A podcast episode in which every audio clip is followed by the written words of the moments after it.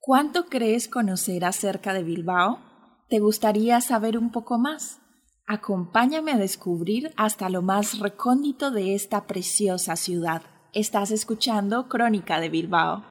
Hoy en un nuevo episodio de Crónica Bilbao hablaremos acerca de la Plaza Moyúa como lo hemos hecho en otras ocasiones, pero en este caso acerca de la entrada del metro junto al Hotel Carton una de las señas de identidad de la ciudad, acristaladas y con una forma muy marcada y particular, enseguida llaman la atención. Norman Foster es uno de los arquitectos más valorados en Bilbao y probablemente del mundo. A él se le debe el Metro de Bilbao, cuyas bocas de entrada son conocidas popularmente como Fosteritos, en honor a su persona. Nacido en Manchester en 1935, ha recibido numerosos premios, entre otros la Medalla de Oro del American Institute of Architects en 1990, el Premio Pritzker en 1999 y el Premio Príncipe de Asturias de las Artes en 2010.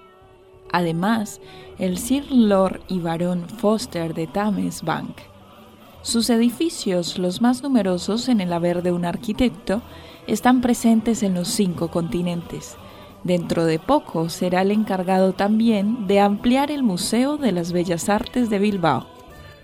Nos situamos ahora en el Paseo de Uribitarte.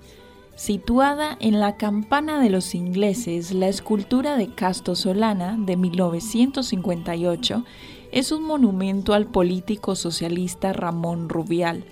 Se trata de una realista figura de cuerpo entero en bronce que avanza con las manos en los bolsillos hacia la llamada Puerta de los Honorables, un gran bloque prismático de hierro que dibujando un gran hueco interior agranda la perspectiva del político.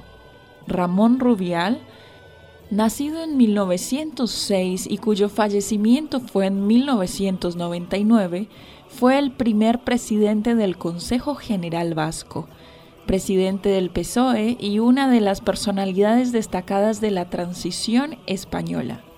El diseño de la escultura fue presentado por Casto Solano en el año 2000 y la escultura fue inaugurada en 2001. Hasta aquí hemos conocido un poco más acerca de la entrada del metro, la tan premiada por el arquitecto Norman Foster y también un poco más acerca de la escultura de Casto Solana. No te pierdas un próximo capítulo de Crónica Bilbao.